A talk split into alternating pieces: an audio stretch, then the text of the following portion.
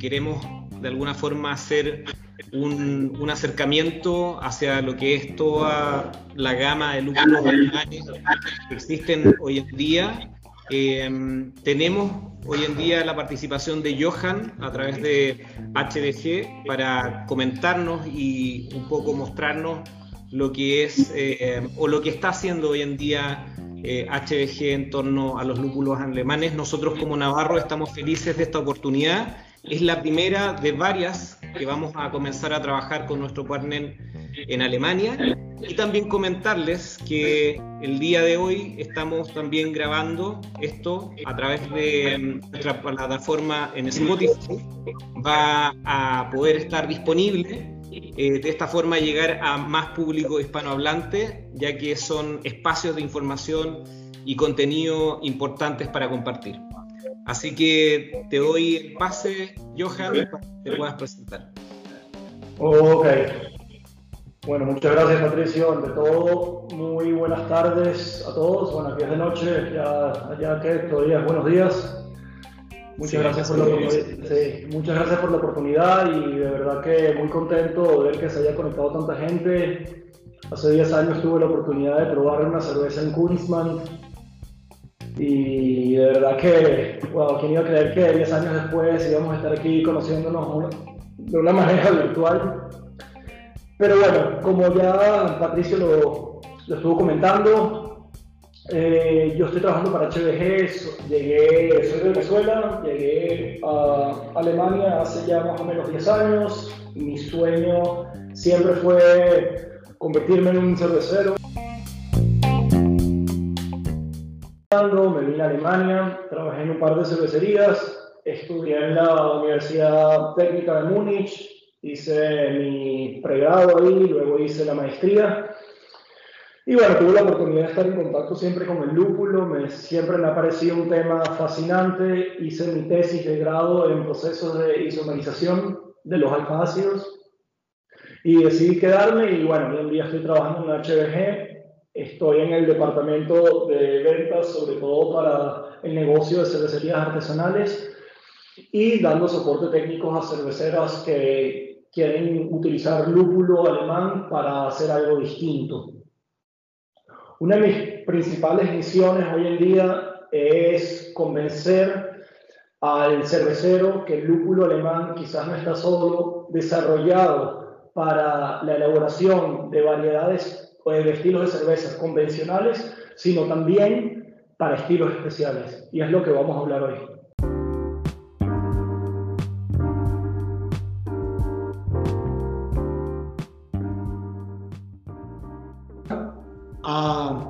Hablar sobre las características de los lúpulos alemanes.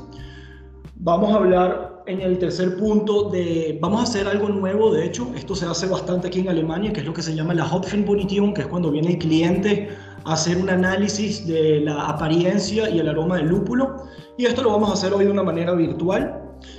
Y luego en el último punto me encantaría enfocarme en ejemplos de cómo utilizar las variedades de lúpulo para, uno, estilos convencionales y dos, estilos especiales. Muy bien. Eh, vamos a empezar a calentar un poco los motores con una especie de repaso de un grupo que se llama los metabolitos secundarios del lúpulo. Muchos ya los van a conocer y los van a conocer en detalle, más sin embargo, vuelvo y repito, me encantaría hacer un pequeño repaso para tomar decisiones y ver las características de los lúpulos alemanes.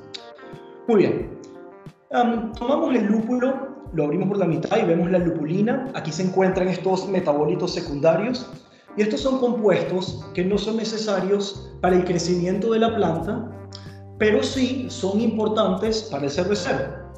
Estos se pueden dividir en los grupos de los polifenoles, las resinas amargas y los compuestos aromáticos.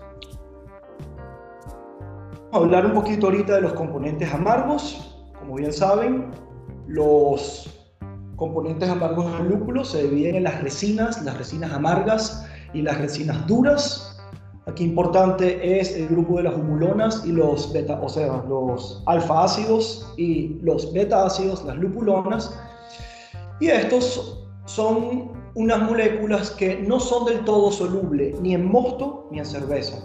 Pasan por un proceso de isomerización y se convierten en los isoalfa ácidos, que son los que podemos detectar con nuestras papilas degustativas, son los compuestos de amargor. Este, este, proceso está ligado a una tasa de eficiencia bastante baja, la mayoría de las veces no llega ni al 30%, y bueno, es, son uno de los principales, digamos, factores el cual un cervecero empieza qué cantidad de alfa-ácido tiene el lúpulo, qué tasa de rendimiento estoy calculando y cuáles son la cantidad de isoalfa-ácidos que yo puedo obtener después de mi proceso, por ejemplo, de hervor. ¿Qué es lo que pasa? En este proceso nosotros también estamos solubilizando lo que nosotros llamamos las sustancias amargas no isoalfa-ácidas o las sustancias de amargo acompañantes. Y estos pueden ser más de 100. Y me encantaría describir un poquito cuáles son esas y por qué pueden ser tan importantes. Un poquito de, de nuevo de las humulonas. Podemos decir que existen cinco homólogos importantes. La gran diferencia aquí está en su cadena lateral, que es lo que vemos aquí. Y aquí, para el cervecero, pasando de la teoría a la práctica, es importante saber el contenido de cohumulonas. El contenido de cohumulonas eh, si tomamos en consideración su cadena lateral, es la más pequeña y la que vamos a poder percibir en la cerveza de una manera más fácil. ¿Qué es lo que pasa? Las comulonas van ligadas y van acompañadas de un amargo bastante, lo que llamamos en inglés harsh, un amargo bastante astringente. Por eso que es bastante importante y lo vemos en muchos análisis del lúpulo este contenido acá.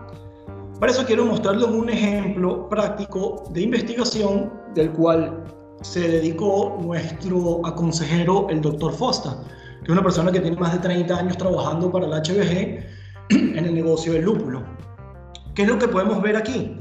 Aquí podemos ver un método matemático, una regresión lineal, donde vemos que a medida que nosotros incrementamos la proporción de las comulonas, disminuimos la armonía del amargor. O en este caso no son las comulonas, sino ya son las isomerizadas, las isocomulonas. Entonces, el primer dato para ustedes es, cuando vayan a, diseñar sus recetas o elegir entre un lúpulo, es importante conocer el contenido, el contenido de las comulonas. Nosotros recomendamos para cervezas especiales o para cerveceros artesanales un contenido o una proporción de cumulona inferior al 30%. Por otro lado, volvemos a hablar sobre las sustancias auxiliares y hablamos sobre todo sobre el método de análisis de las unidades de amargor. Por lo general, podemos definir dos métodos. Uno, un, un método no específico, el método espectrofotometría, eh, con, una, con una espectrofotometría, donde aquí vamos a analizar la absorbancia de los compuestos a una onda específica, que son 275 nanómetros. ¿Qué es lo que pasa? Cuando nosotros analizamos este método, que es la mayoría de las personas que, que tienen un espectrofotómetro en la cervecería y lo analizan así, no estamos analizando nada más los isoalfa ácidos, o sea, las unidades de amargor definen, una unidad de amargor representa un miligramo por litro de isoalfa ácido solubilizado en cerveza. Pero cuando nosotros tomamos este método, no solo vamos a analizar eso, sino vamos a analizar otros compuestos acompañantes. Por otro lado, tenemos el método de la HPLC, que es la High Pressure Liquid Chromatography. Aquí vamos a poder analizar, método, es un método específico donde sí vamos a poder analizar esos contenidos de las isoalfa-humulonas. Ok, ¿para qué me sirve esto? Bueno, nosotros establecemos una relación entre el método no específico y el específico para calcular las sustancias auxiliares de amargor. ¿De qué me sirve esto? Hicimos unos análisis donde pueden ver que a medida que nosotros incrementamos los compuestos acompañantes de amargor, nos sube la calidad también del amargor o la armonía. Por otro lado, en los análisis del lúpulo, también nosotros vemos la relación de beta ácidos a alfa ácidos. Y aquí podemos declarar que a medida que va subiendo la proporción de beta ácidos a, a alfa ácidos, aumentamos también la calidad de nuestro amargor. Hablemos un poco de teoría, me gustaría, me gustaría ahorita presentarle un poco de práctica. Aquí ven las variedades alemanas con la proporción de beta alfa y en el, modo en el momento que ustedes quieran elegir solo un lúpulo, es importante también tomar este aspecto en consideración. Así como lo tienen en la relación beta alfa, lo tienen en las comulonas y en los alfácidos. Viendo un poquito de la parte del amargor del lúpulo, me encantaría, antes de hablar de los aceites, dar y hacer un énfasis en que el amargo de una cerveza o la calidad del amargo es un poco más complejo de lo que parece. No es solo el amargo que viene del lúpulo, sino también compuestos de que nos proporcionan amargor, lo podemos también tener, por ejemplo, en el amargo proveniente de las proteínas. Por ejemplo, cuando las proteínas coagulan y nosotros no tenemos un proceso eficiente en el rotapool o en el whirlpool y no logramos separar eso y lo llevamos al mosto frío o a la cerveza final, podemos incrementar el amargor en una forma negativa en la cerveza. Por otro lado, también tenemos que tomar en consideración de siempre utilizar lúpulo fresco.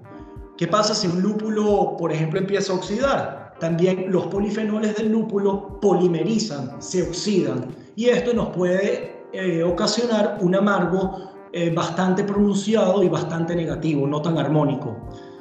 También cuando una levadura autoliza y no, no tomamos en consideración su viabilidad y su vitalidad, también nos puede proporcionar un amargo no deseado. ¿Qué pasa si utilizamos también un contenido o una proporción de maltas rostizadas muy altas. Los compuestos de Maillard también son amargos, bastante penetrantes, bastante ásperos.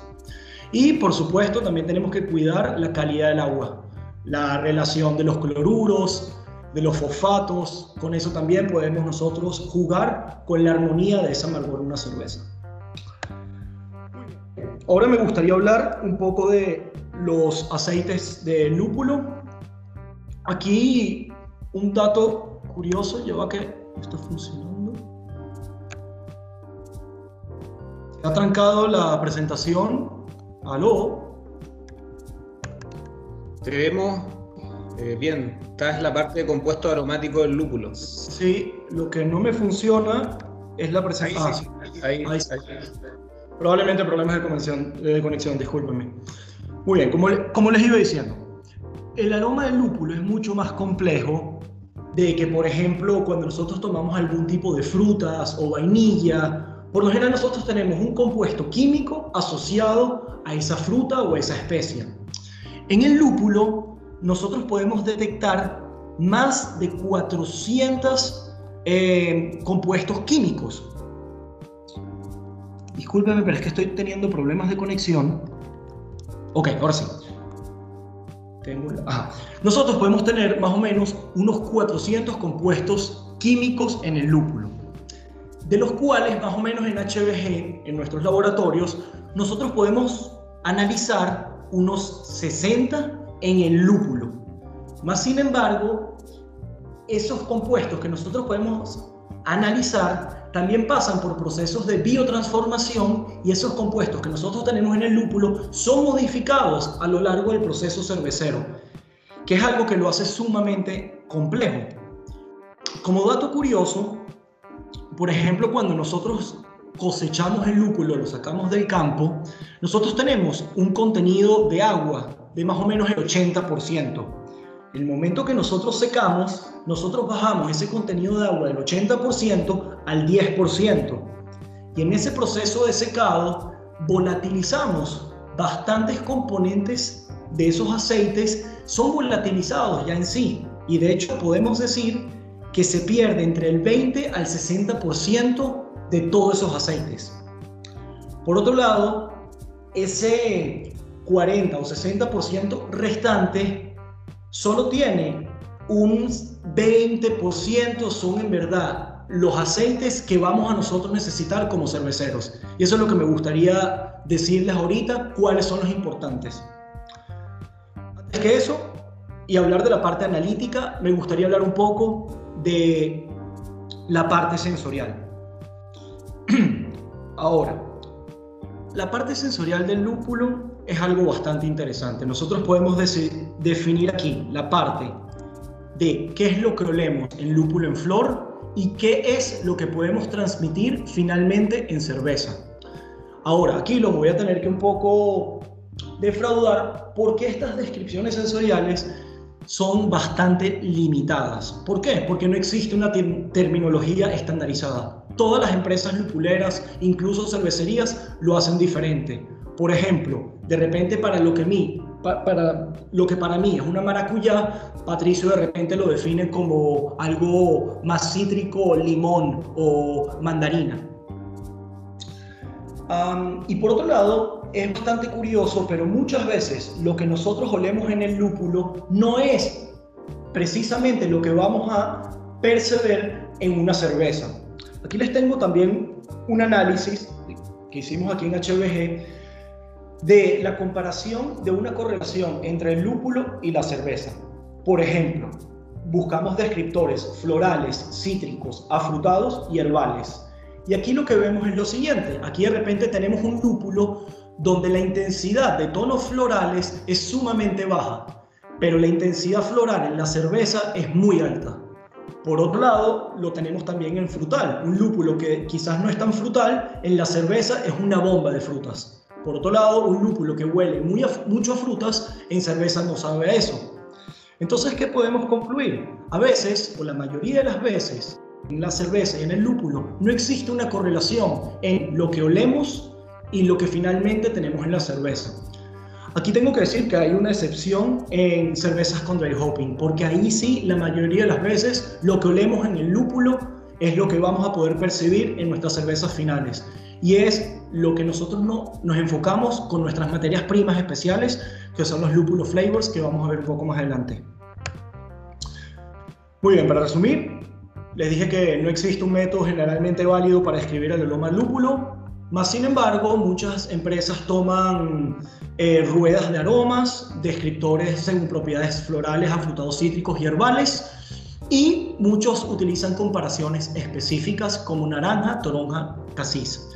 Nosotros en HBG nos inclinamos más hacia descriptores en grupo y no hacia frutas, especies específicos.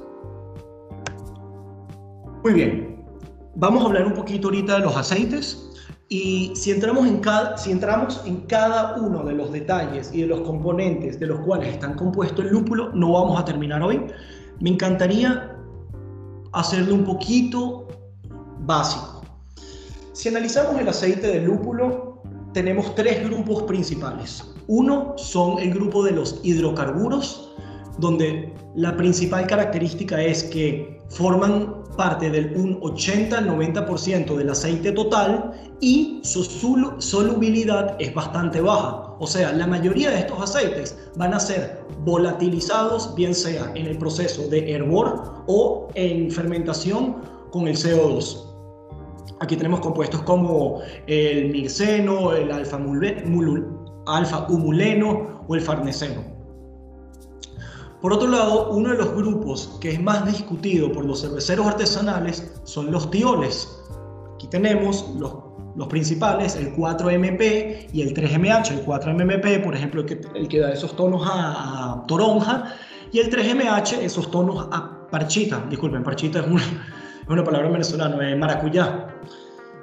Estos tioles, la característica principal es que tienen una solubilidad muy buena tanto en mosto como cerveza y su umbral de percepción sumamente bajo. O sea, vamos a necesitar muy poco para poder percibirlos. Por otro lado, no son estables y los métodos de análisis de estos compuestos todavía necesitan de mucha investigación razón por la cual esto no los vamos a ver en los resultados de los análisis de lúpulo. Muy bien, caigamos ahorita a uno de los compuestos que en opinión de HBG es de los más importantes y es del grupo de los compuestos oxigenados. Aquí hablamos de los monoterpenos, los óxidos de los monoterpenos, el linalol, el geraniol, el citronelol. Estos son los compuestos que van a jugar un papel muy importante en la biotransformación. También tenemos unos ésteres, y estos no son ésteres provenientes de la levadura, sino del lúpulo. Y estos ésteres también generan compuestos sumamente cítricos o frutales aquí quiero que nos enfoquemos en el linalol.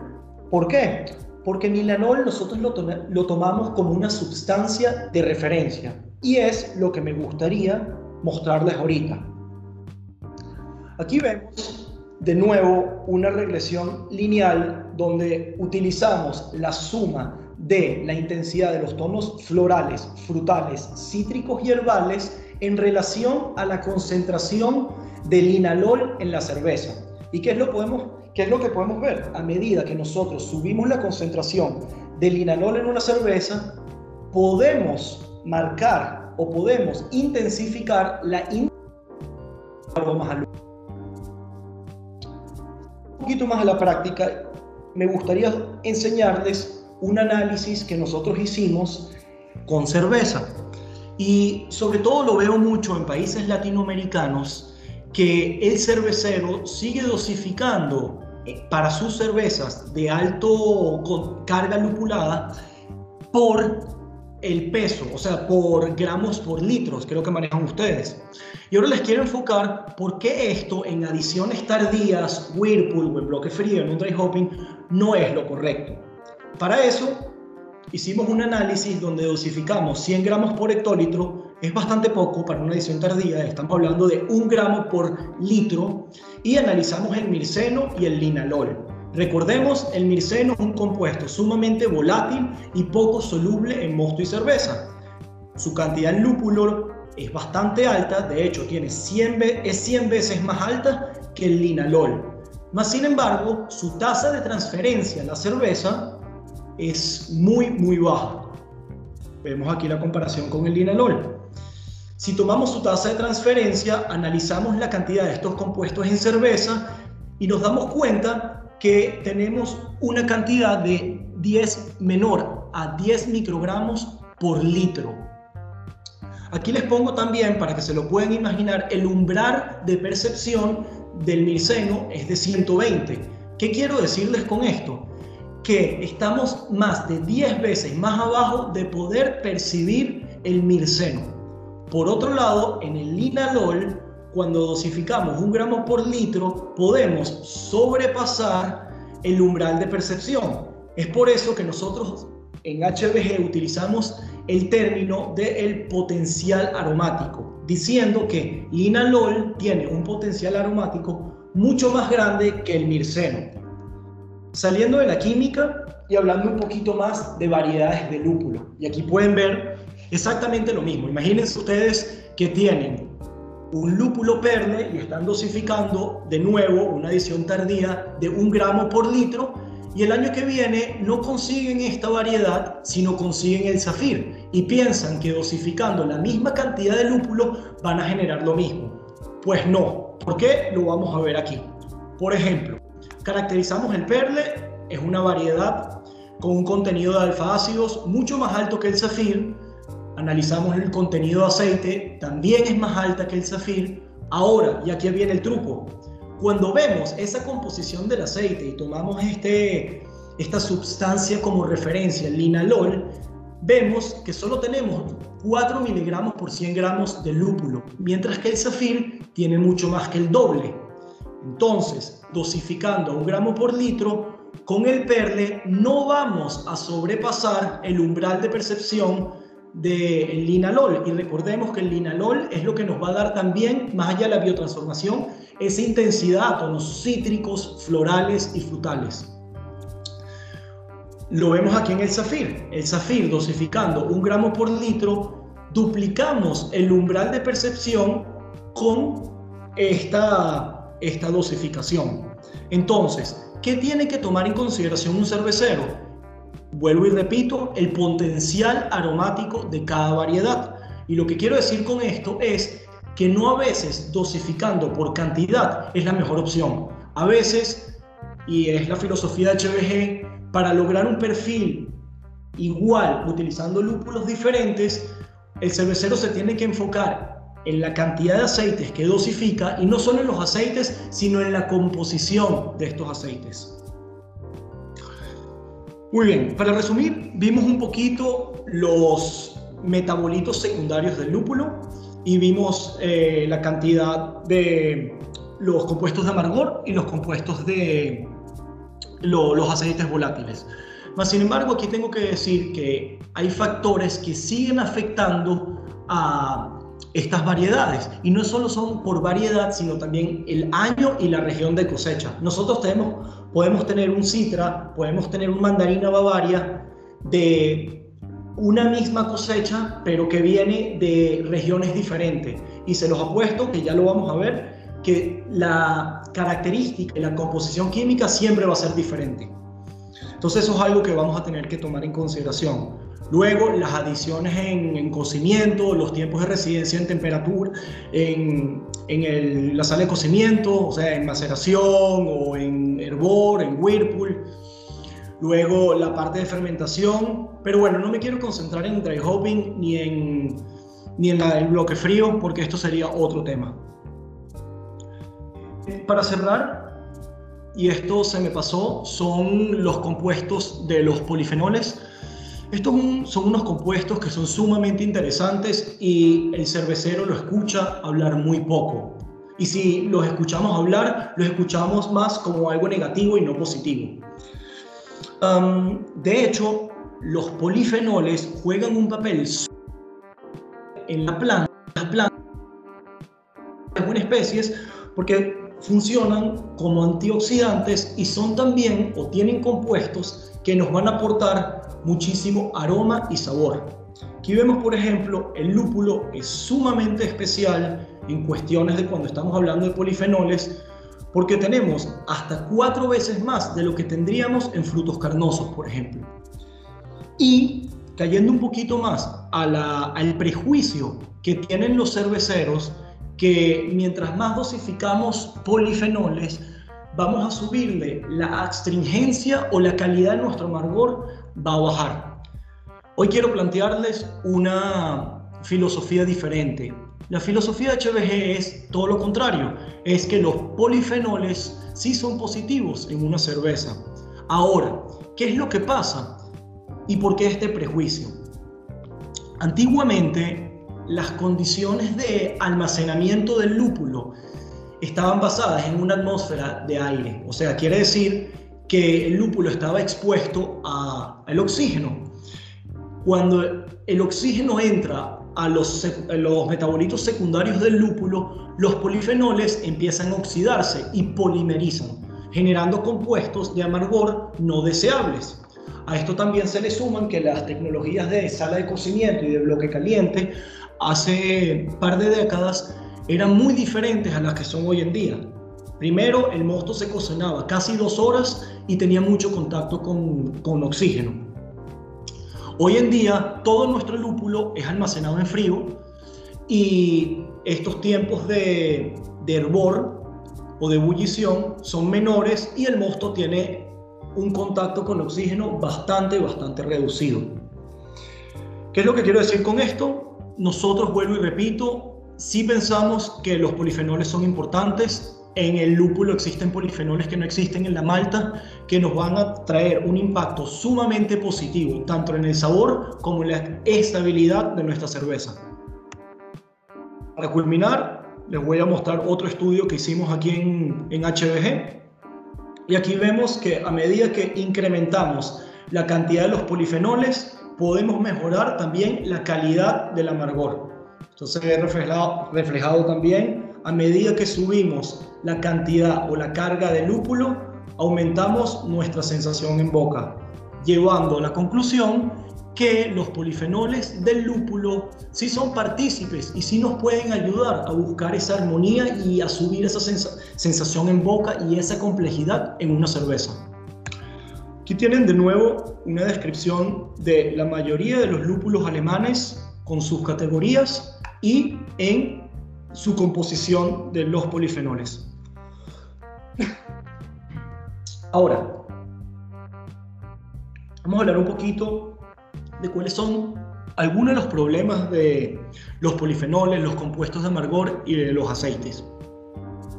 Principalmente podemos decir aquí que estos metabolitos no son estables. Y aquí de nuevo les traigo otra tabla para que puedan ver qué es lo que pasa cuando ustedes en la cervecería agarran y abren un empaque de lúpulo y lo dejan sin le dejan que entre el oxígeno. Si lo almacenamos a 5 grados, discúlpenme, a 10 grados, tenemos una pérdida de los alfácidos es más o menos el 15%. Con 20 ya tenemos el 30% en tan solo 6 meses. Por otro lado, vemos que en una atmósfera inerte, quiere decir sin oxígeno, a temperaturas altas, unos 20 grados, también tenemos una pérdida bastante grande de estos compuestos. En este caso son los compuestos de amargor, pero lo mismo pasa con los aceites y lo mismo pasa con los polifenoles. ¿Cuál es la solución a esto? Bueno, la filosofía de HBG es que nosotros intentamos almacenar absolutamente todo. Desde que sale del campo, todo va en frío. De hecho, en el momento que cosechamos, el 60% de la cosecha va almacenado, de esto lo que se llama las bales, va almacenado en un almacén que está temperizado a temperaturas entre 3 y 5 grados. De resto, cuando nosotros procesamos este lúpulo en flor, toda nuestra cosecha aparte de ser envasado al vacío y con una mezcla de un gas inerte, en este caso nitrógeno y CO2, está almacenado el 100% de la, mercancía de los pellets entre 3 y 5 grados. Entonces, nosotros lo que hacemos es, desde intentamos, desde que el lúpulo sale del campo y lo secamos, siempre mantenerlo libre de oxígeno y almacenarlo en frío. Ahora, ¿qué problema tenemos? Tenemos un problema de transporte que siguen habiendo muchos clientes, muchos cerveceros y muchos distribuidores que no mandan su materia prima en contenedores refrigerados. Nosotros, por ejemplo, todos nuestros clientes reciben nuestra materia prima desde el momento que sale, desde el procesamiento, está siempre en frío y llega en frío a cervecería. Ahora quiero mostrarles ¿Qué es lo que pasa si nosotros mandamos el lúpulo de Europa, cruzando el Atlántico, llegando a Chile, sin un contenedor con refrigeración? Eso lo podemos ver aquí. Hicimos un experimento donde cada contenedor no fue refrigerado, pero sí agregamos lo que se llaman estos registradores de temperatura y monitoreamos la temperatura en el momento que sale desde el puerto en Alemania hasta que llega a, eh, su, su, a su destino final. Lo que podemos ver, primero hicimos el primer experimento en invierno. En invierno podemos ver, sale del puerto Alemania, tenemos unas temperaturas entre 0 y 5 grados y luego a medida que va cruzando el Atlántico las temperaturas suben. Más sin embargo, como es invierno, podemos decir que las temperaturas se mantienen entre los 5 y 10 grados y el deterioro del lúpulo es algo que podemos tolerar y que podemos decir lo mandamos en invierno sin refrigeración. Ahora, ¿qué es lo que pasa cuando mandamos nosotros y cruzamos el Atlántico sin refrigeración en contenedores? Aquí tenemos, por ejemplo, un contenedor debajo de la cubierta de un barco. Entonces, en el momento que sale de Europa, las temperaturas suben en exceso y tenemos temperaturas de hasta 45 grados Celsius. Lo mismo pasa, por ejemplo, cuando tenemos el contenedor arriba de la compuerta de un barco, tenemos exactamente estas temperaturas sumamente altas. Aquí podemos decir que la pérdida de la mercancía es un desastre, es una pérdida total y bueno, pueden jurar que el lúpulo en Chile lo van a tener que devolver a Alemania porque no lo van a poder utilizar. Ahora, ¿qué es lo que pasa con eso? ¿Y qué es lo que pasa cuando el lúpulo está almacenado en temperaturas sumamente altas? Como bien ya expliqué antes, nosotros cuando envasamos nuestro producto para sacar del oxígeno, todos los productos están almacenados o empaquetados con un gas inerte. En este caso es CO2 y nitrógeno. En el momento que este gas que está en nuestro empaque sube la temperatura, se expande. Un gas se expande en el momento que sube la temperatura. Cuando se expande, sube la, presión atmosférica aquí en el empaque y se generan orificios. En el momento que se generan orificios, todos los aceites volátiles salen para afuera, entra para la atmósfera, entra oxígeno y en el momento que entra oxígeno empezamos a oxidar todos los compuestos del lúpulo. Muy bien, esto fue una pequeña introducción, esta media hora de los metabolitos secundarios, vimos todas las sustancias de amargor, los compuestos de aromáticos, eh, los aceites que nos, nos interesan, vimos un poco de los polifenoles y vimos que estos compuestos no son estables. Ahora me gustaría, en la parte número 2, hablar un poquito más de lúpulos alemanes y sus características. Mm, para eso, empecemos con la diapositiva principal. Creo que una de las cosas maravillosas, impresionantes de Alemania es que el cultivo del lúpulo en Alemania ya lleva muchísimas generaciones, muchísimas décadas. Y en Alemania se llevan cultivando lúpulo desde hace cientos de años. de hecho, la producción alemana de lúpulo ocasiona o produce el 37% más o menos de la producción mundial total. Este año, si vemos una estadística, tuvimos un área de cultivo de más o menos unas 20.000, más de 20.000 hectáreas. El número de cultivadores eh, son de 1.035, generando una producción total de más de 46.000 toneladas de lúpulo son producidas en Alemania por año. Ahora, si vamos un poco más a las regiones de producción o de cultivo de lúpulo en Alemania, aquí podemos decir que existen cuatro regiones principales, empezando por la Hallertau. La Hallertau es una región entre Múnich y la ciudad de Nürnberg y es la región con la zona de cultivo de lúpulo más grande y más importante del mundo. De hecho, aquí se produce más o menos un 85% de todo el cultivo de, lúpulo alemán. Por otro lado, tenemos la región de Tettnang, a muchos les sonará el Tettnanger Hopfen, que es una variedad que viene de esta región, una región al sur de Alemania, con la frontera con Austria y Suiza, cerca del lago de Constanza. Y bueno, luego tenemos regiones más pequeñas en la región de Spalt y al oeste de Berlín y Dresden, que es la región de Elbe-Saale. Muy bien, hablamos un poquito del desarrollo de las variedades en Alemania podemos decir que hasta finales de los 50 solo existían cuatro tipos de variedades de, lúpulo. Aquí hablamos de las Landraces o la raza de zonas específicas, Hallertau Mittelfrüh, Spalta, Tettnang y Jaspruca. Luego, en los años 60, eh, la dosificación de los gramos de alfa ácido por litro empieza a aumentar, entonces se empieza a aumentar el llamado de atención de los lúpulos con un contenido de alfa ácido más alto, entonces empiezan a cultivar variedades inglesas como son la del Northern Brewer y el Brewer's Gold. Por otro lado, se hacen avances tecnológicos muy grandes en el cultivo de otras variedades aromáticas. En los finales de los 70, los 90, eh, salen variedades como la, el Tradición, el Spalta Select, el Opal, y bueno, con el desarrollo de la ola del movimiento artesanal en Estados Unidos, a los finales de a los 90 más o menos, se empiezan a desarrollar mucho las variedades aromáticas y más allá de las variedades aromáticas, las variedades de flavor o sabor específico.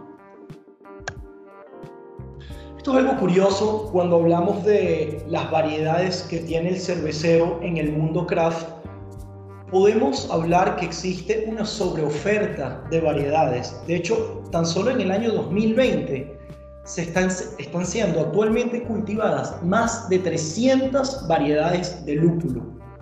Vemos, por ejemplo, una estadística de la Asociación de Cerveceros de Estados Unidos. Podemos decir que en, menos de una década la utilización de variedades por cervecero se ha más que duplicado en menos de 10 años. Entonces, lo curioso es que a pesar de que el cervecero dispone de más de 150 variedades están siendo utilizadas, vemos que en estilos donde la carga del lúpulo es sumamente alta, es bastante reducida. Y es lo que me gustaría también hablar en las próximas diapositivas. Muy bien, antes de entrar en la descripción, volvemos a repetir los tres aspectos importantes en los cuales nos vamos a basar.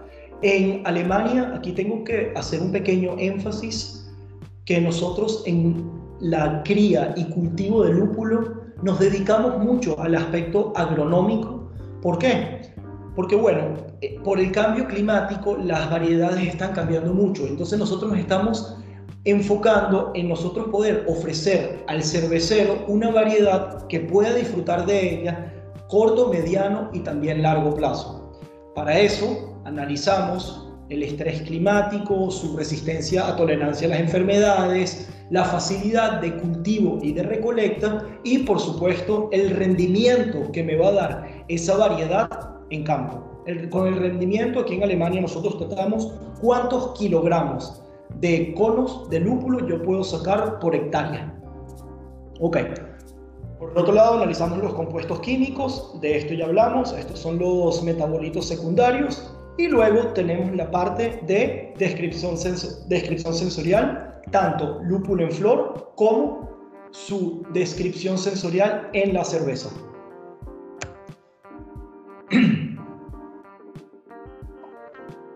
Hablamos un poquito de la descripción y la evaluación sensorial, les tengo una gráfica súper interesante de dos cervezas que nosotros hicimos y fueron elaboradas, una con el Calista y otra con el Ariana. Aquí pueden ver cada uno de estos puntos es un descriptor que pudo ser describido por los degustadores de nuestro panel de degustación.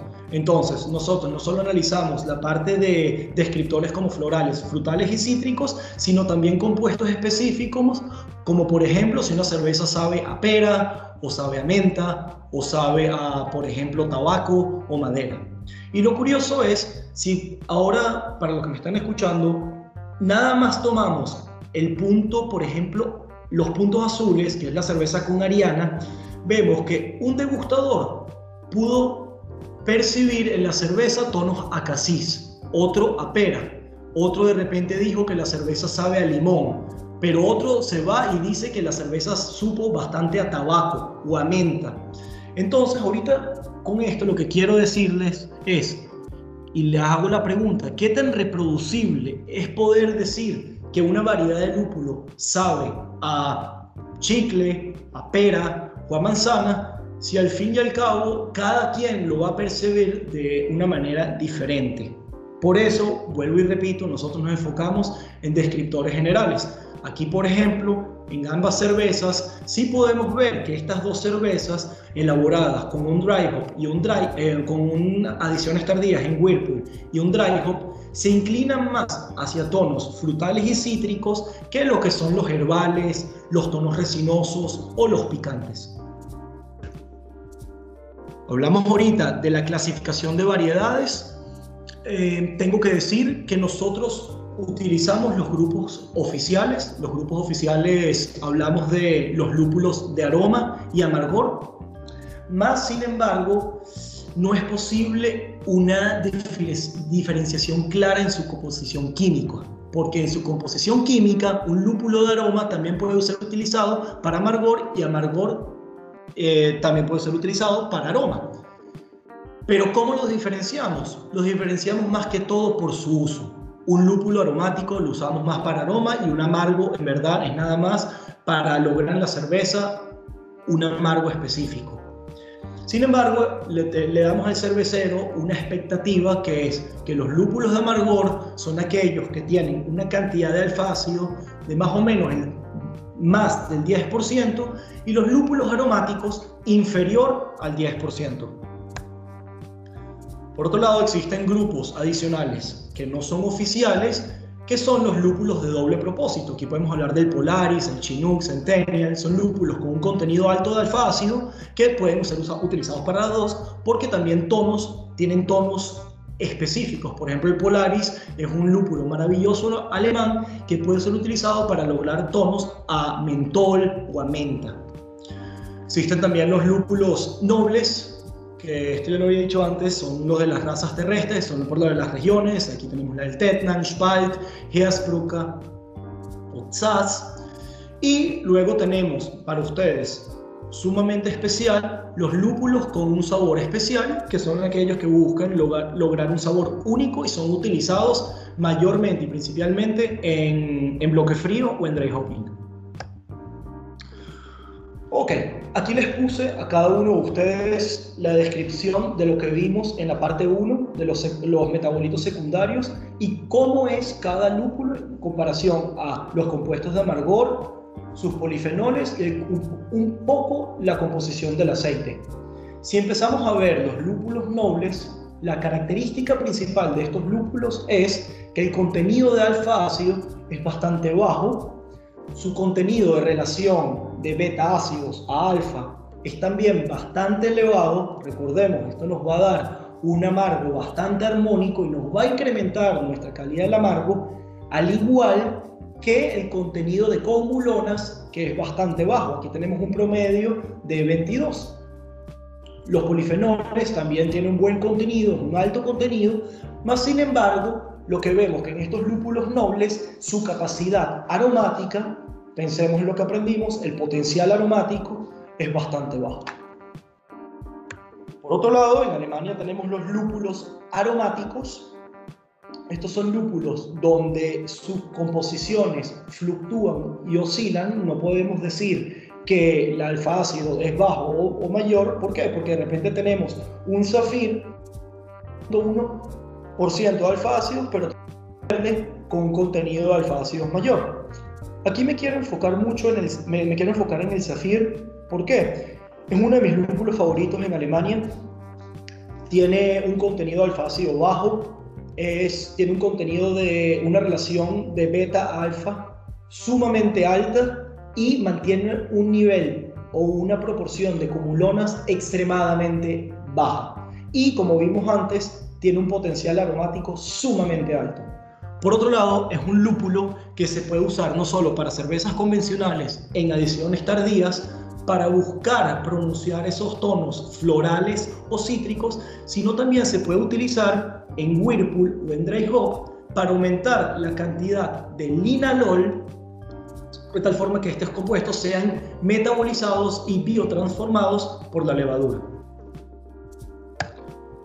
Muy bien, hablamos de los lúpulos de amargor. Aquí tenemos los tres titanes alemanes, que es el Magnum, Taurus, Hércules, sin más nada que decir.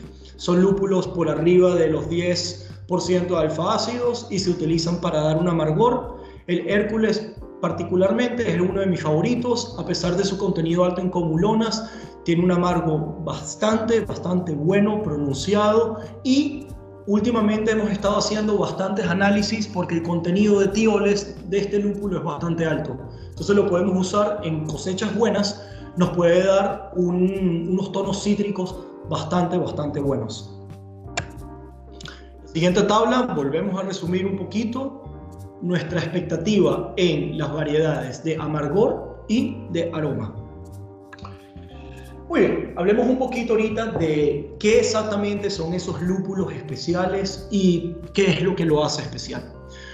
Bueno, estos lúpulos no pertenecen, como ya dije antes, valga la redundancia, no oficial de variedades, sino fueron introducidos con esta ola del movimiento artesanal en los 90 o en los años 2000, donde se desarrollaron particularmente para su utilización en dry hopping, Hoy en día eh, tenemos una característica principal de estos lúpulos es que tienen que ocasionar un carácter o un perfil sumamente afrutado en la cerveza, donde el cervecero busca tonos específicos, amilón, mandarina, maracuyá, frutos carnosos y entre muchos otros. Luego, Importante aquí es que estos lúpulos son dosificados en cantidades sumamente altas. Aquí no solo vamos de un gramo por litro, sino puede llegar hasta 20 gramos por litro. Estamos hablando alrededor de 2 kilos de lúpulo que estamos dosificando por 100 litros de cerveza. Y, bueno, que el cervecero hoy en día está buscando eh, la composición química de estos lúpulos juega un papel muy importante. Aquí tienen los monoterpenos, el linalol, el geraniol, el nerol o el citronelol, sino también los tioles. Los lúpulos alemanes. En Alemania han salido de los últimos ocho años unas ocho variedades eh, de lúpulo flavor. Ahora nosotros en HBG también tenemos un programa interno donde buscamos el desarrollo interno privado de estas variedades. Eh, les puse cinco variedades que son las principales. Aquí tenemos una ariana donde en cosechas buenas puede presenciar tonos a piña, a mandarina o tonos cítricos como a maracuyá. Ah, luego tenemos, por ejemplo, el Halatao Blanc, donde, tiene tonos a uva, a grapefruit, Luego tenemos el melon. El melon tiene una característica muy buena que a pesar de tener esos tonos a melón, tiene un contenido de geraniol sumamente alto. Entonces, la gente que busca hacer Hazy IPA o American Pale Ale y busca esa biotransformación, yo, yo me inclinaría más hacia esta variedad, al igual que el mandarina bavaria. Y el calista, al igual que el zafir, es mi lúpulo favorito para cervezas especiales es un lúpulo sumamente cítrico, donde tenemos aquí tonos, el, el aspecto va desde maracuyá, naranja, limón, pero también tiene sus tonos a, a fresa y a, a, frutos carnosos. De nuevo pueden ver, esto es una tabla bastante interesante, la diferencia entre un lúpulo noble en comparación a las nuevas variedades o las variedades que nosotros tenemos en Alemania de lúpulo flavors. Por ejemplo, y si aquí vemos el geraniol del Hallertau Mittelfrüh de un miligramo por 100 gramos de lúpulo y agarramos el mandarina, la diferencia yo creo que es obvia. Por otro lado, aquí tenemos nosotros una guía de clasificación de variedades y los tópicos que hemos tratado hoy están todos resumidos aquí bajo su clasificación, lúpulos nobles, aromáticos, flavor, amargor y dual y cualquier cosa. Todos los análisis los pueden ver aquí. Aquí no están todas las variedades. Nosotros ahorita en HBG estamos trabajando en el desarrollo de una nueva guía de lúpulo interno. Esta fue desarrollada en el Instituto de Desarrollo de Hull. Y Vamos a ver si para el primer cuartal del año les puedo hacer llegar algo similar con nuevas variedades de nosotros y complementado con el perfil sensorial más su utilización, qué lúpulo usar para qué estilo de cerveza y cómo dosificarlo. Excelente. Ahora vamos a pasar a la parte 3 de esta presentación, que es donde vamos a hacer un análisis de la apariencia y aroma el departamento de cervecería de Navarro y Patricio les hizo llegar los lúpulos. Aquí fue escoger uno de los mejores lotes que son los que van a nuestra producción de lúpulo T35, que es un producto similar al cryo. Aumentamos el enriquecimiento de las glándulas de la lupulina y bueno, lo que hacemos es una degustación sensorial del lúpulo en flor para ver cuáles, bajo nuestro criterio, los mejores lotes que mandamos a proceso. Entonces, ¿qué es lo que vamos a ver? ¿Qué evaluar? ¿Cómo evaluar? ¿Y cómo se hace? Aquí tenemos... ¿Sí? En esta, en esta ronda, los lúpulos que tenemos para la evaluación sensorial, para tenerlo en consideración, son el Hull Melon, el amarillo, mandarina Bavaria, Ariana, Calista y Hallertau Blanc. Excelente. Sí, de hecho, todos esos lúpulos que les mandamos para que puedan degustarlos son los lúpulos en los cuales, uno, nosotros nos concentramos y dos, son los que van a nuestra producción de, de productos especiales, que son los lúpulos T35 y T45.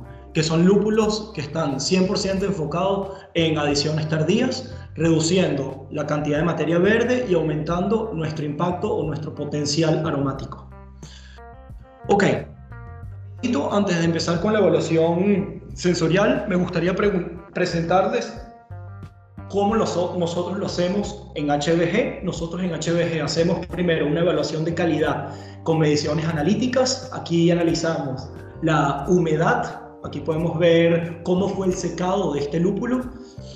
Eh, vemos la proporción de hojas, tallos y materias extrañas. Esto es lo que estamos haciendo aquí. La proporción de conos rotos, la pureza de la variedad y hacemos análisis químicos como los alfa-ácidos o los compuestos de aceites. Todos los lotes son analizados bajo estos criterios, tanto una medición analítica como parte óptica.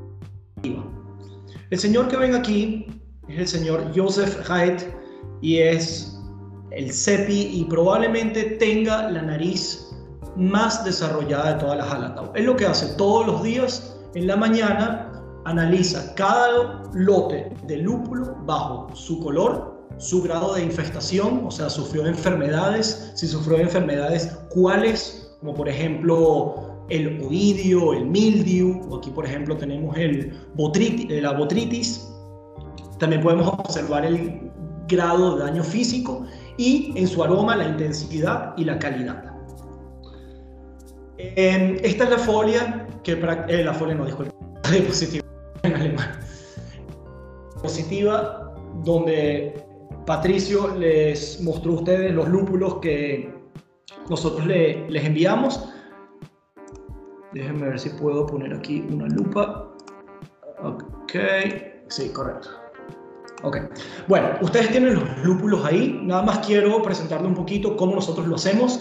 Nosotros tenemos un cuarto específico donde se ponen los lúpulos y se analizan. Y luego tenemos un esquema donde analizamos primero la intensidad del olor al lúpulo, la calidad de su lúpulo y vamos entonces por descriptores, desde tonos cítricos, frutales, frutos secos, frutos rojos, frutos dulces, etcétera, etcétera. Luego el degustador tiene que decir si categoriza la variedad entre una variedad clásica o una variedad especial. Y luego viene una nota final. A mí me hubiese encantado estar con ustedes hoy en Chile, dadas las circunstancias, no lo podemos hacer. Lo que siempre se hace con el cliente es lo que, bueno, vamos a hacer hoy una especie de manera virtual se llevan los lúpulos, ustedes van a tener la oportunidad de oler los lúpulos y luego mi misión es siempre el lúpulo que ustedes degustan, tener una cerveza, ver cómo ese lúpulo se desarrolla en una cerveza. Por otro lado, bueno, pueden, vamos a empezar con la evaluación. Ahí lo que van a hacer es agarran el lúpulo, lo vamos a frotar, tal forma que salgan todos esos aceites, todos esos compuestos aromáticos y luego se lleva a la, a la, a la boca o al olfato, al, olfato, disculpen, no, no, la boca. aquí voy a hacer una pequeña pausa, ustedes tienen los lúpulos, quizás voy a seguir, ya saben cómo hacerlo, véanlo ustedes, cualquier feedback que tengan, díganos, vayan a Navarro, vayan a nosotros, cualquier pregunta la podemos responder. Pero como no estoy ahí, mi meta ahorita quizás es aprovechar los últimos minutos, la última media hora, los próximos 30 minutos, es en describirles cómo usar estas variedades en qué cerveza. Pero, como, como última diapositiva, discúlpenme, vamos a ver un poco lo que van a hacer es lo que nosotros hacemos. Y nosotros analizamos, por ejemplo, varias cuando nosotros cosechamos lúpulo, tú tienes una ventana de cosecha, que es lo que se llama. Entonces, nosotros recomendamos al cultivador cuándo cosechar qué variedad.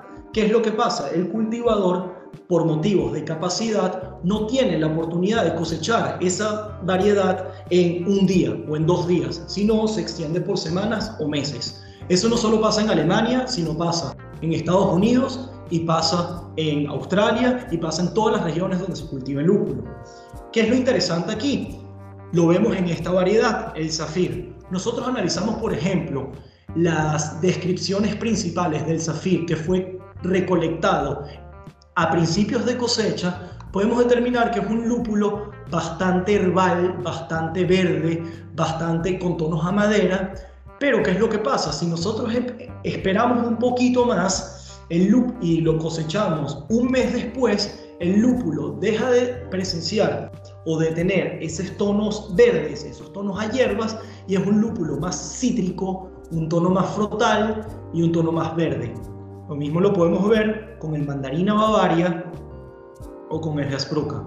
Entonces, ¿qué hacemos nosotros en HBG? Tenemos muchísimos programas de investigación donde buscamos determinar exactamente la fecha exacta para lograr aromas específicos, para brindarles a ustedes perfiles de lúpulo eh, acorde a lo que quieran lograr.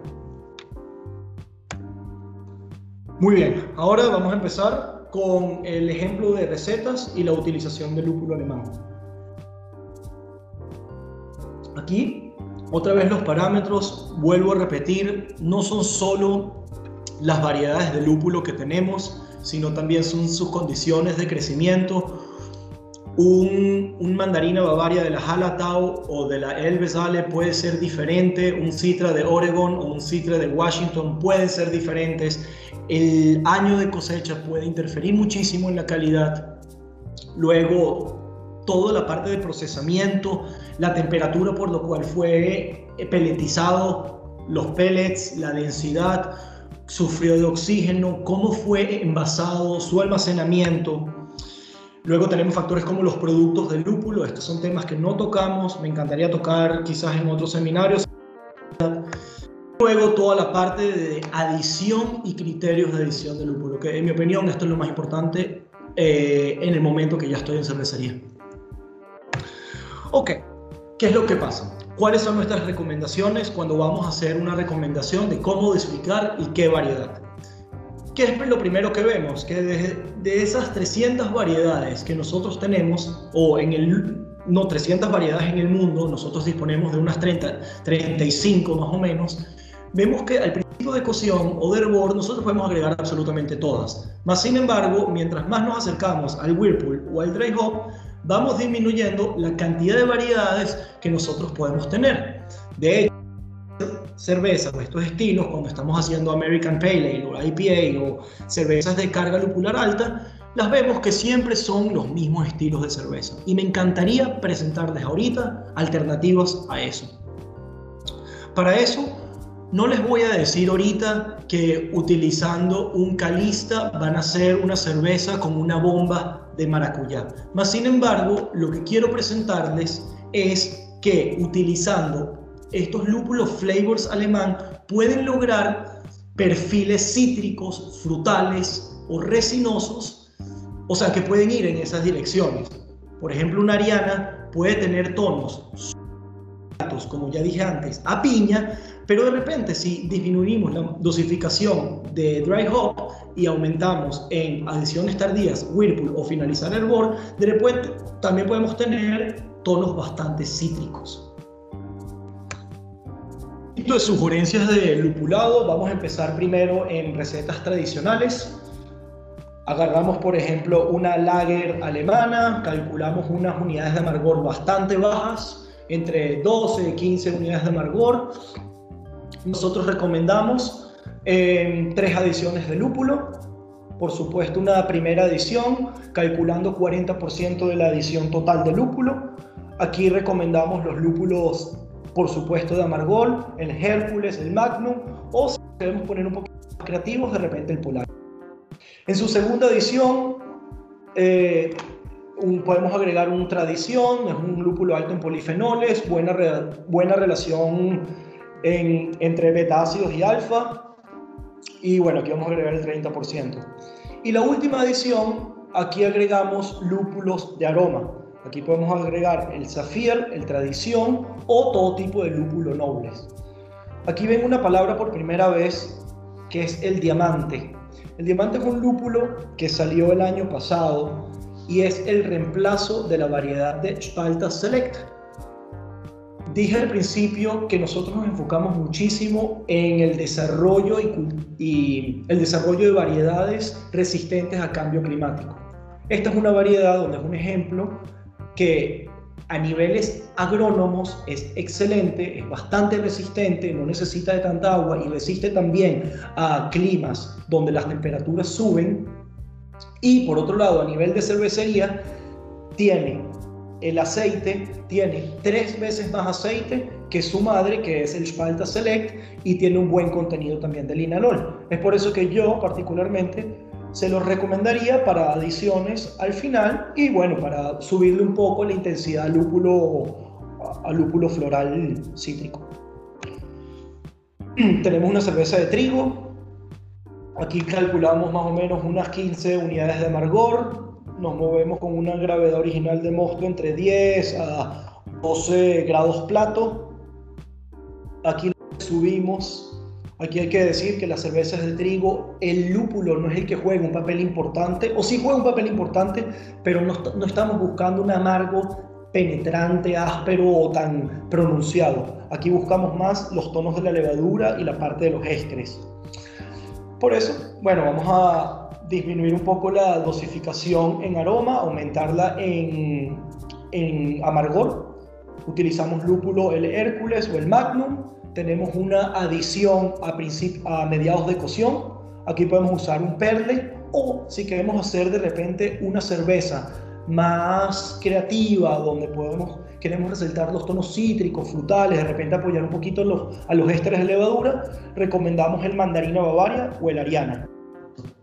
Al final del hervor volvemos a recomendar lúpulos de variedad eh, especial, un calista, un blond, un grill melon, dependiendo de qué tono quieren ustedes que vaya la cerveza. Por ejemplo, una Weissbier o una cerveza de trigo tiene tonos a clavo o a banana. Ahí ya está en, en el cervecero. Quiero más un tono a melón que me haga una armonía con el clavo o con la banana.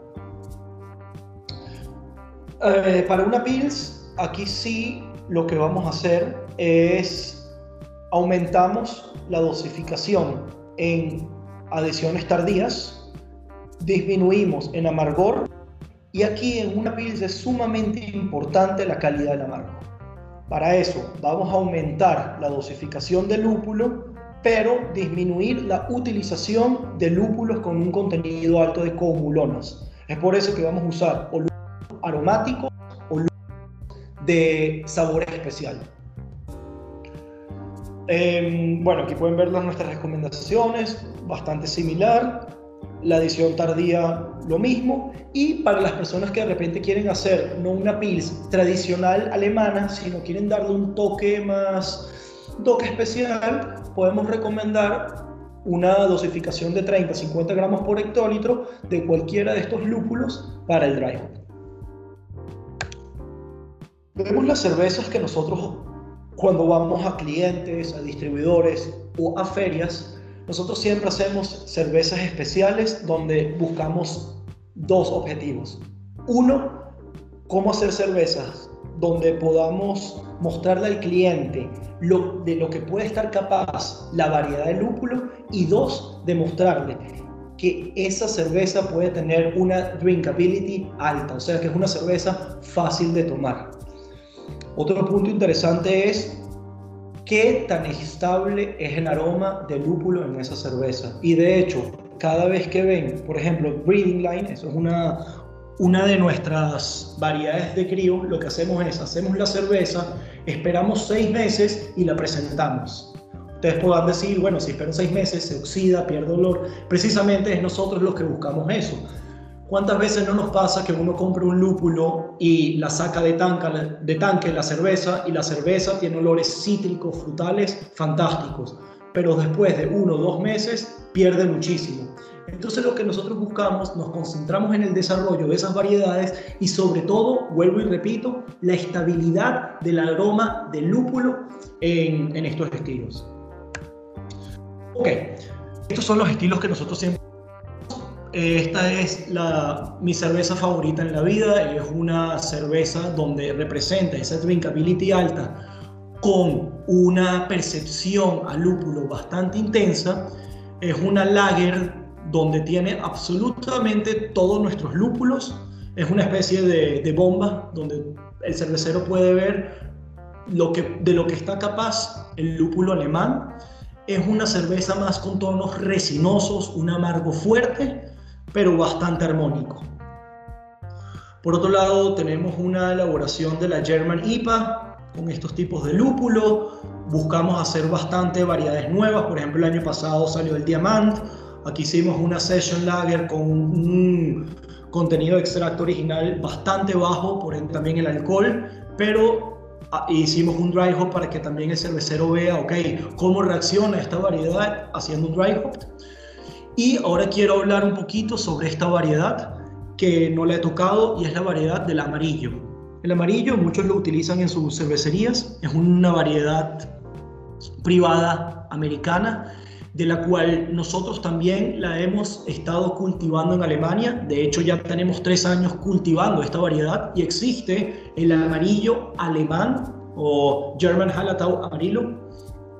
Y lo especial de esta variedad es que nosotros vamos monitoreando la composición de los aceites a lo largo del periodo de vegetación de los conos. Entonces, nosotros vamos viendo cómo se van desarrollando los compuestos aromáticos y cuando nosotros decimos, ok, ahora cosecha, cosechamos. Entonces, proporcionamos al cliente diferentes tipos de cosecha. No sé si se recuerdan de la, del Spider Chart, donde vimos que un lúpulo diferente, si tomamos en consideración la ventana de cosecha, puede generar diferentes tipos de descriptores. Eso es lo que buscamos con el amarillo, ofrecerle a un cliente. De repente hay un cervecero que busca más tonos a toronja o tonos más cítricos. Ok, utiliza por ejemplo un amarillo que fue cosechado al principio. O de repente un cervecero dice, los tonos cítricos no es lo mío, yo lo que quiero son tonos más frutales, más fruta dulce. Ok, utiliza un amarillo que sea un poco más eh, acercado a finales de cosecha. Bueno, tenemos eh, elaboraciones de una Indian Light Ale, esto es una especie de session, y una cerveza de trigo, donde aquí rompimos con las leyes alemanas, porque no es una Weissbier normal, sino la filtramos y utilizamos adiciones tardías bastante altas y un dry hop. Para les quedan las informaciones, aquí ven un poco la dosificación, cómo dosificamos qué variedad, en qué momento, y esto es algo de lo que me encantaría en otra oportunidad hablar de una manera más detallada, es cómo dosificamos nosotros. Para hacer un pequeño, una pequeña introducción, aquí lo ven. Estoy a principio de cocción, a principio de cocción, a mí lo que me interesa es generar un amargor. Entonces voy a dosificar una cantidad de alfa ácidos específicos donde yo defino ya mi tasa de rendimiento y voy a lograr eh, transferir esos isoalfa ácidos, generando tantos gramos por hectolitros. Por otro lado, cuando yo estoy en adiciones tardías, la tasa de transferencia de los alfa-ácidos ya no me va a interesar, porque lo que yo estoy buscando es la dosificación de aceites que me generen un perfil aromático. Es por eso que nosotros dosificamos por mililitros de aceite. Cuando nosotros sabemos los mililitros de aceite por 100 gramos de lúpulo, establecemos cuántos mililitros de aceite nosotros queremos dosificar para lograr un perfil específico. Para que tengan una idea, nosotros en una German New England IPA dosificamos unos 10 mililitros de aceite por, por hectolitro. Ok. Aquí de nuevo ven la descripción del lupulado de la All In, de la Strong Lager. Y bueno, ahora sí me gustaría describirles un proyecto que es el proyecto de la elaboración de una cerveza German New England IPA. Como ustedes saben, este estilo ha surgido en los últimos cinco años y está literal en todo el mundo. De hecho, gracias a las New England o a las NEIPAS, la dosificación de lúpulo se ha incrementado demasiado. Entonces hay cervecerías que están hasta dosificando 2 kilogramos por hectolitro en frío para lograr esos aromas. ¿Qué es lo que pasa? Vimos que existen 300 variedades de lúpulo diferentes, pero para este estilo de cerveza se limita mucho al Citra, al Mosaic, al Sabro. Entonces en HBG lo que hicimos fue plantear una alternativa con nuestros lúpulos, logrando esa ese perfil característico de estas neipas, estos tonos frutales y bajo amargor en nuestras cervezas con nuestros lúpulos. Entonces, ¿qué es lo que hicimos? Aquí les presento un poquito la planta de elaboración de nosotros. Bueno, no es de nosotros, es donde estamos, donde nosotros peletizamos nuestros lúpulos, es en San Johan. Es una planta de investigación de una capacidad de más o menos 2 hectolitros, completamente automática, con sus tanques de fermentación, todo automático, con sus chaquetas, podemos controlar temperaturas, tenemos también todo un sistema de filtros, un filtro horizontal, podemos estabilizar la cerveza, pasteurizarla, etc. Y importante es que podemos tener un embotellado con atmósfera inerte, o sea, sin oxígeno, podemos hacer una preevacuación de, de la botella, una presurización, presuriz, presuriz, presurización con CO2 en cualquier tipo de formatos. Muy bien. ¿Qué fue lo que hicimos nosotros? Bueno, elaboramos una German New England IPA, una IPA, con nuestros nuevos lúpulos. Les estaba comentando el tipo 35, que se llaman los Lupulinator.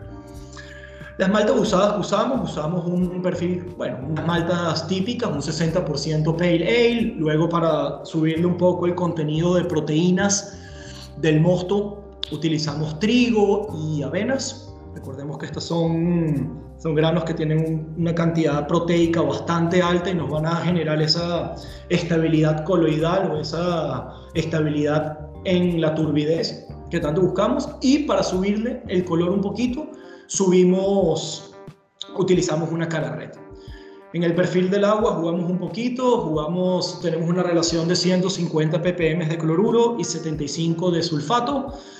La maceración es una maceración estándar, mezclando 50, subiendo de 1 a 64 grados para que la betamilasa actúe, luego subimos a los 72 y luego subimos y terminamos maceración.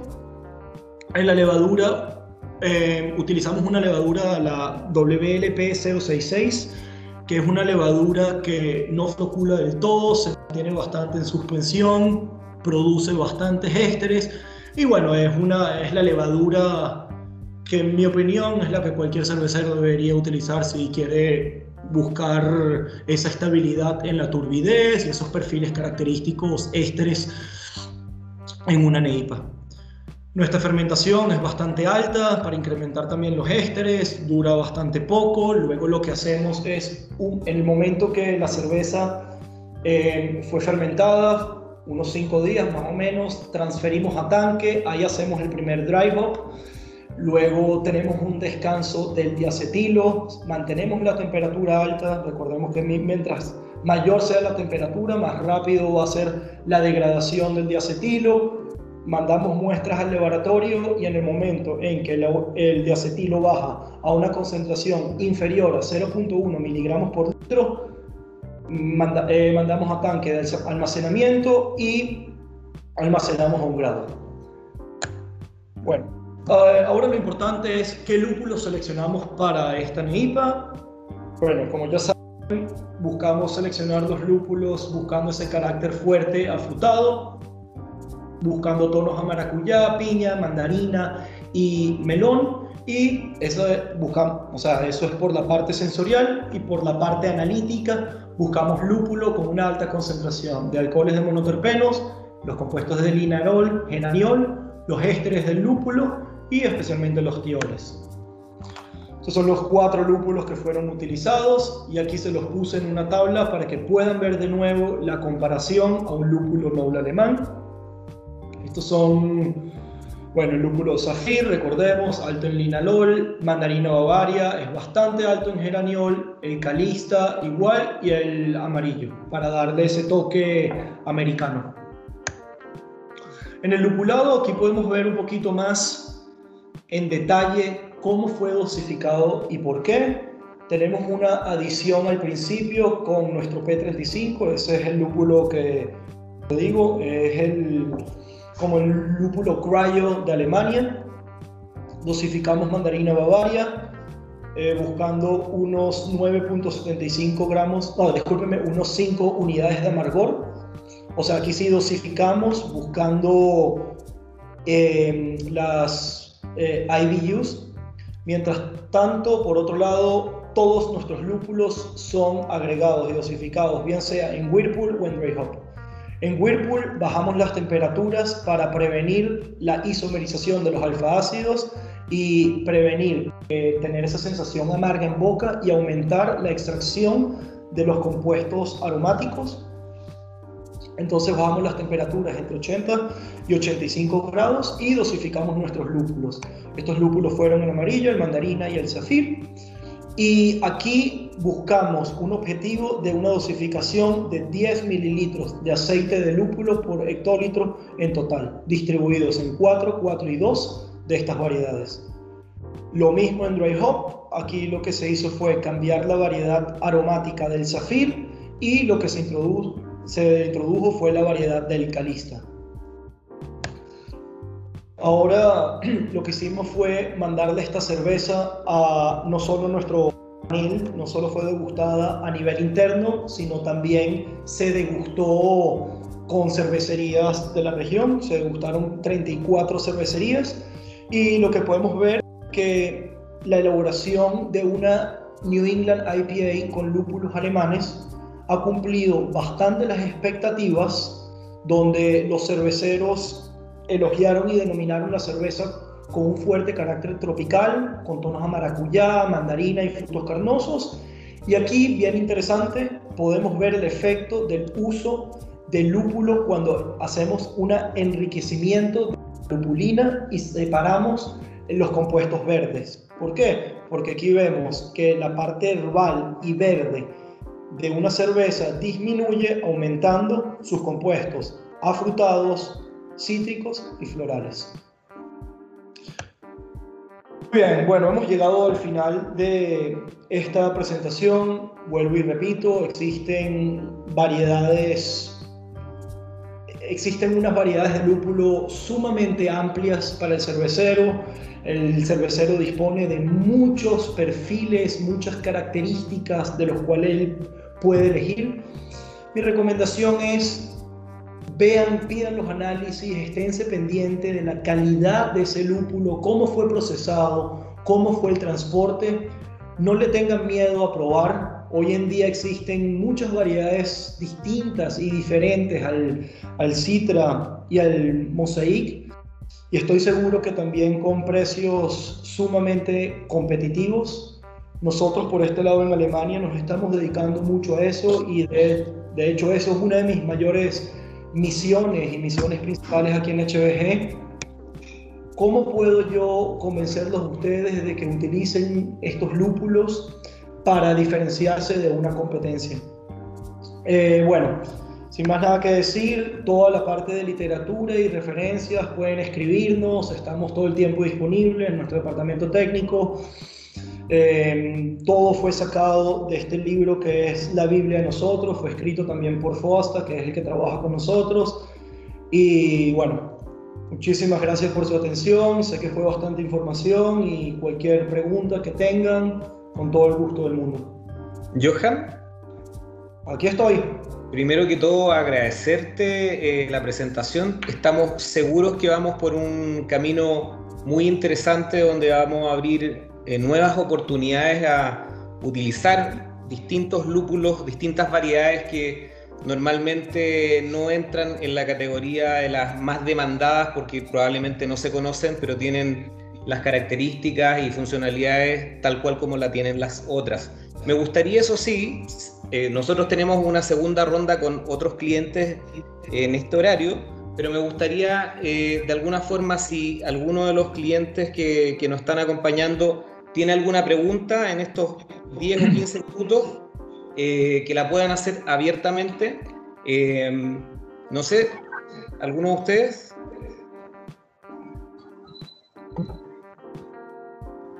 Ahí Tomás creo que tiene una pregunta. Dale Tomás. Hola, ¿qué tal? Buenos días, buenas tardes, no sé dónde se encuentra. Eh, tengo una pregunta con respecto a lo que mencionaste tú de los aceites esenciales. Por ejemplo, nosotros como cerveceros en general hablamos de gramos por litro para los dry hopping o las adiciones de los Whirlpool, pero ¿cómo o qué tan factible es que nosotros tengamos toda la información para poder hacerlo por eh, aceite más que por gramos por litro? Porque no siempre tenemos las fichas técnicas de cada, de cada lúpulo. Mira, excelente pregunta. Em, la mayoría de las veces, cuando nosotros mandamos un lúpulo, el cervecero dispone siempre de tres cosas básicas. Los alfa-ácidos, las cumulonas y el contenido de aceite. Siempre. Entonces, de cualquier lote que ustedes reciban de lúpulo alemán comprado a través de Navarro, de HBG, siempre van a disponer del contenido de aceites. Ahora, este es mi consejo como cervecero. Si en cualquier otra variedad tú no dispones de ese contenido, yo prefiero tomar valores referenciales. Hay muchas empresas, nosotros por ejemplo, si no tenemos un valor, te damos un valor promedio de todos los lotes o un valor promedio de los últimos 5 a 10 años, donde la tasa de fluctuación es bastante baja, la, la deviación. Entonces, ¿qué es lo que puedes hacer?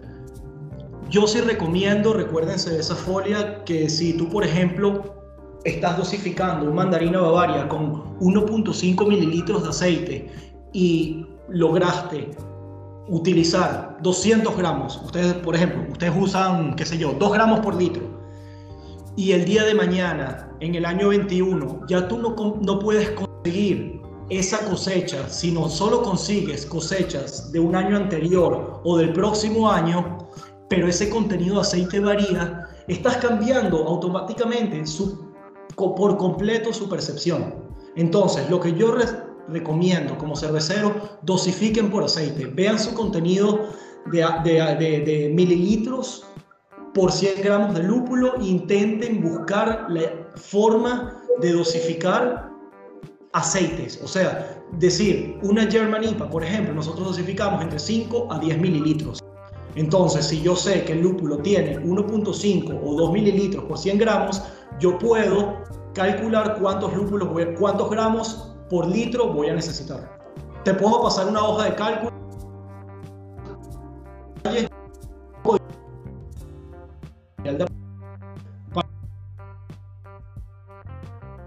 Eh, gracias, sí, sería bueno si puedes compartir eso, pero, o sea, yo entiendo eso que siempre o muchas veces eh, entregan el alfa y el contenido de aceite, pero eh, como tú mostraste ahí, no es lo mismo tener el mirceno que tener el linalol o tener distintos aceites. ¿Hay alguna como datos quizás también históricos que puedan acompañar a eso? Porque no, por ejemplo, no sé cuánto linalol va a tener cada, cada tipo de lúpulo. Entonces, si tú me estás diciendo que ciertos aceites tienen distintos umbrales de percepción, no hay, Correcto. No hay, llegar, no llegar y, simplemente hacerlo como por genérico de aceite, sino que tiene que ser también qué tipo tengo. Nosotros hacemos eso, también te voy a mandar una, un paper que donde dosificamos por los grupos de monoterpeno, geraniol, linalol, y establecimos tasas de transferencia. Ahora, ¿qué es lo que pasa? El problema es que no toda cervecería dispone de cromatografías. Entonces, para tú llegar a esos datos es bastante, bastante complejo y difícil. Y ahí sí nosotros no hacemos una cromatografía de cada lote, sino lo que hacemos son valores promedios. Si puedes, eso sería Disculpa. No, no. O sea, sí puedes hacer donde tomas valores promedio y dosificas. Esa sería la mejor forma de hacerlo. Donde tú dices, yo quiero dosificar tanto de geraniol, linalol en el mosto y cuando calculo con una tasa de rendimiento, yo sé cuánto, o sea, si yo, por ejemplo, consigo de 50 gramos que yo dosifico de linalol, el 30% lo voy a poder solubilizar en mosto, ahí ya tengo mi transferencia y ahí ya tengo esos análisis del lúpulo. Pero es difícil, eso no es, no es nada fácil. Mira, lo que yo te puedo recomendar a ti de verdad es gramos por litros, está bien. Aceite, o sea, mililitros, por litro está mejor y compuestos específicos está excelente, pero no siempre es factible. Claro, o sea, que yo sé que no es factible, pero por ejemplo estoy, eh, digamos, eh, oleando los lúpulos ahora y por ejemplo Calista, Ariana y Polaris, acá nunca, yo por lo menos no lo he usado. Eh, si bien puedo tener el continuo aceite, me gustaría saber quizás como qué tiene cada uno más en particular para saber si tirarlo al Whirlpool o ocuparlo en el, en el dry hopping. Más que eso, no sé si es una información que ustedes como manejan el día de mañana cuando Navarro lo pueda traer esos lúpulo, que venga quizás con un histórico, más que para hacernos una idea. El día de mañana, mi, mi, mi digamos, eh, duda, como esa información es, existe y la pueden entregar. Mañana, si tú compras lúpulo de HBG a través de Navarro, tienes todo el perfil de la cromatografía, tú puedes ver absolutamente todos los compuestos. Y si no lo tengo en ese lote, te lo hago aquí, no hay ningún problema. Ya, buenísimo. Eso era. Muchas gracias. De nada. ¿Alguna otra pregunta?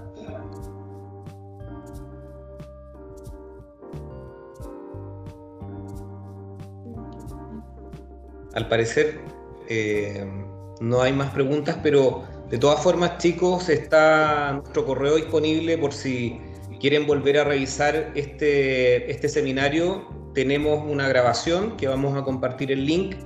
Eh, me gustaría, eso sí, reforzar que de alguna forma tenemos varias de las variedades. Ah, ahí hay una pregunta, parece. Carlos. Eh, Hola. Hola. Hola. Hola, ¿me escuchan? Perfecto. Sí, hola, ¿cómo estás?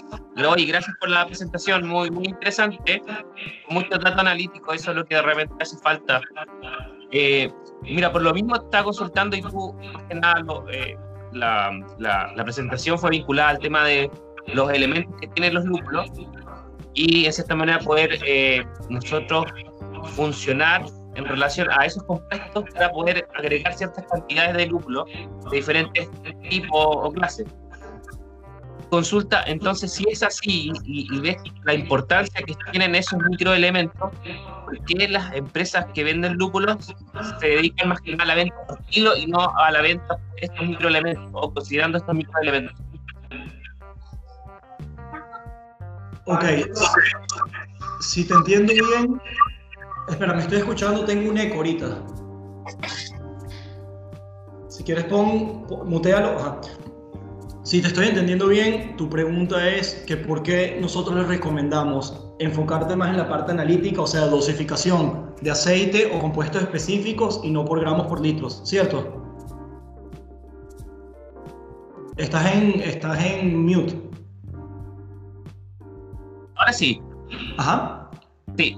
No, es que lo que pasa es que tú, tú das énfasis en la importancia de poder nosotros revisar el tema de los microelementos que tiene el lúpulo para poder tener unas clasificaciones adecuadas. ¿Ya? Pero eh, es como un poco contradictorio a como la senda de comercial que tienen los lúpulos que se venden por kilogramo. Entonces, ¿qué relación puede hacer el proveedor de lúpulo en este caso para con los clientes como nosotros? Sí, Mira, les voy a mandar una presentación que yo hice con respecto a cómo dosificar lúpulo, cuáles son los criterios de dosificación. No lo puedo responder ahorita en cinco minutos. Vuelvo y repito, tal cual como le dije a Tomás. Tú puedes dosificar siempre por gramos por litro. Eso está bien, pero en el momento que tú cambias de variedad, de región o de cosecha, esos gramos por litros no estás dosificando exactamente lo mismo y vas a tener una fluctuación muy grande en, la cerveza, que es lo que tú ves cuando haces una cerveza hoy y la haces el año que viene. Nosotros lo que planteamos una alternativa a cómo poder mejorar la constancia en una cerveza y por eso dosificar a través de aceite, sobre todo en adiciones tardías. Eso es nada más adiciones tardías donde es donde buscamos los compuestos aromáticos. Si estamos buscando amargor, tú dosificas el lúpulo a principio del hervor. Ahí sí dosificas pensando ¿qué tasa de rendimiento tengo yo agregando tantos alfa-ácidos? O sea, si yo agrego tantos alfa-ácidos y tengo una tasa de rendimiento del 30%, porque cocino 60 minutos, tengo al final una solubilización de isoalfa-ácidos de tanto, tanto, tanto. ¿Correcto? Vamos a hacer algo. Yo te mando una presentación y te mando material de apoyo y cualquier cosa lo discutimos de nuevo. Pero es difícil ahorita en cinco minutos responder esa pregunta porque es bastante complejo el tema. Claro. En ese sentido, Carlos, Tomás, eh, nosotros igual estamos recogiendo sus consultas. Eh, posterior a esto vamos a hablar con Johan y vamos a tratar de agrupar estas inquietudes y poder responder. Es muy interesante un poco eh, tratar de obtener un poco más de información de nuestros lotes y quizás categorizar esa información en los aceites esenciales que, comentaba Johan. Normalmente nosotros tenemos información de alfa, beta y cumulona, eh, pero sí podríamos eh, conversar con, con, HBG para tener la información general, porque no está por lo de aceites esenciales y poder ir avanzando en eso. Recordar también que nosotros sí disponemos de algunas variedades como el Hércules, que fueron mencionados acá, como Calista, Ariana, sí los tenemos hoy en día acá en nuestras bodegas que están en perfectas condiciones de almacenamiento, así que a los, a los clientes los invitamos a, de alguna forma, nos consulten por estas variedades. Un correo, ya que esto va a salir por, por Spotify, un correo donde pueden mandar sus consultas es cervecerías.navarroicia.cl. Así que eso sería. Muchas gracias a todos los participantes.